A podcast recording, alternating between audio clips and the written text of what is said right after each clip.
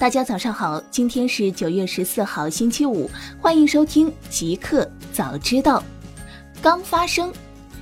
美团点评获李嘉诚认购，确定发行价为六十九港元。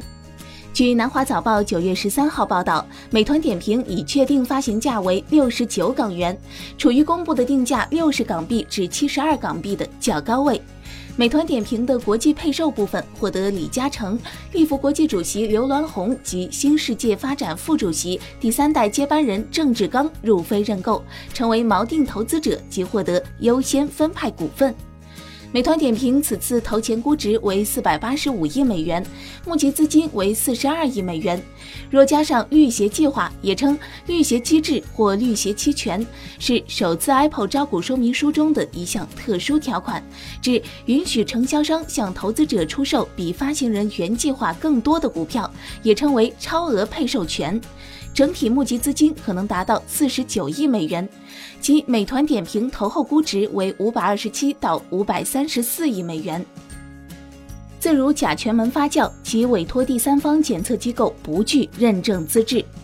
九月十三号，深圳市场监管部门检查发现，深圳自如公司委托的一家第三方空气检测机构不具有 CMA 认证资质。深圳市市场监察局执法人员会同深圳市计量质量检测研究院的技术专家，对出具检测报告的斯凯西及其使用检测报告的自如公司进行执法检查。经现场检查，发现斯凯西公司不具有 CMA 认证资质。目前，深圳市市场监察局已对斯凯西公司涉嫌无资质出具检测结论立案调查，同时，自如公司也被责令不得委托无资质机构检测空气质量，不得使用非正规检测数据误导消费者。大公司，小米启动组织结构变革，新设集团参谋部，王川任参谋长。九月十三号下午，雷军发出内部邮件，宣布小米集团最新的组织架构调整和人事任命，新设集团参谋部和集团组织部。集团参谋部将协助 CEO 制定集团的发展战略，并督导各个业务部门的战略执行，由联合创始人、高级副总裁王川任参谋长。集团组织部将负责中高层管理干部的聘用、升迁、培训和考核激励等，以及各个部门的组织建设和编制审批，由联合创始人、高级副总裁刘德任部长。此前，刘德负责小米生态链业务，王川负责小米电视业务，两人将继续在总部担负更重要的职能，直接向雷军汇报。谷歌拟投资一点四亿美元，拓展其在拉丁美洲的唯一数据中心。据纳斯达克九月十三号报道，谷歌计划投资一点四亿美元，拓展其在拉丁美洲的唯一一个数据中心。该数据中心将位于智利。该数据中心在二零一五年开始全面运营。该运营中心能够确保当地大中小企业、非营利性组织、学生、教育者和所有用户能够更快、更稳定地使用谷歌的重要服务。新的投资将会把这个数据中心的规模扩大两倍以上，扩大到十一点二公顷，并在施工过程中创造一千多个新工作，在竣工后创造一百二十个永久性新工作。谷歌在智利的总经理埃德加多·弗里亚斯称，该公司在智利不断改进的数据中心有助于该公司深入开发人工智能和机器学习技术。互联网。扎克伯格愿承担更多责任，FB 将阻止干预选举及传播虚假信息等行为。九月十三号下午，Facebook 首席执行官扎克伯格发表了一篇长达三千三百字的博文，详述了公司至今为止为确保 Facebook 在全球免受选举干扰活动的影响而采取的所有措施。这些措施包括在选举之前以及选举期间加大力度查找和删除虚假账户，加大力度检测与反移民分裂相关的内容，在用户阅读类似内容时予以提示。Facebook 还将加强广告的透明度，向用户标注广告的投放者，并鼓励用户举报滥用行为。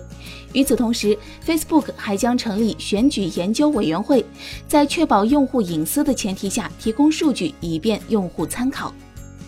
滴滴全平台司机安全培训计划升级，每日考核通过后方可接单。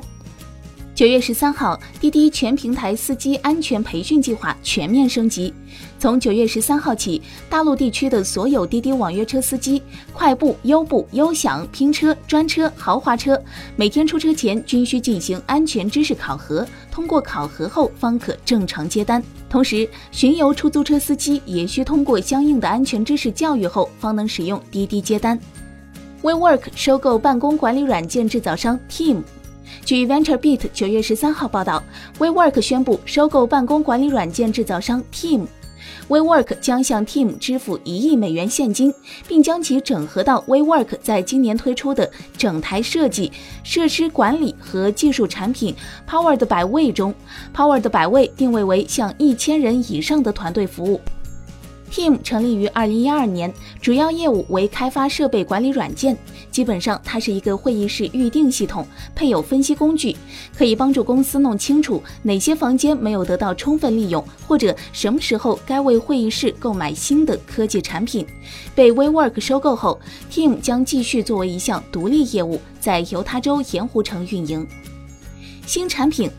苹果推出防盗防丢的 Apple Care 加服务，需要额外付费。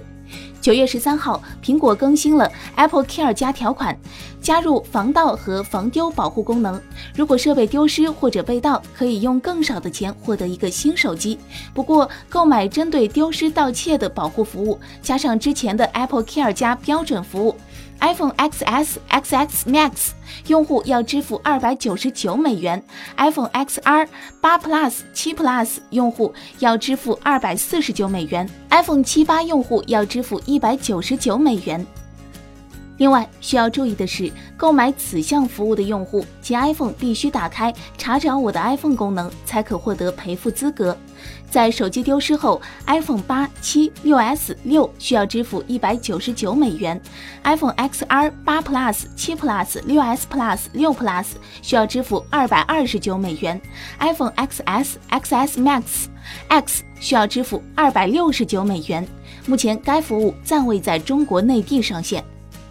iOS 十二准正式版发布，九月十八号，国内用户迎接正式版。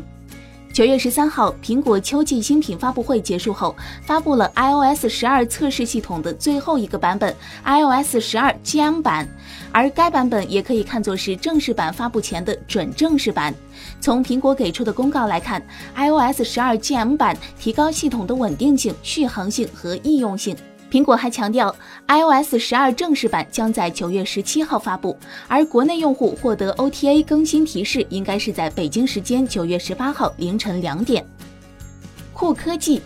以色列研发出全自主类蝙蝠机器人，可依靠声纳系统感知并导航。以色列特拉维夫大学九月十三号宣布，受蝙蝠启发，研究人员开发了一种完全自主的地形机器人，能像蝙蝠一样发出声音并分析回声，以识别、绘制和避开户外障碍物。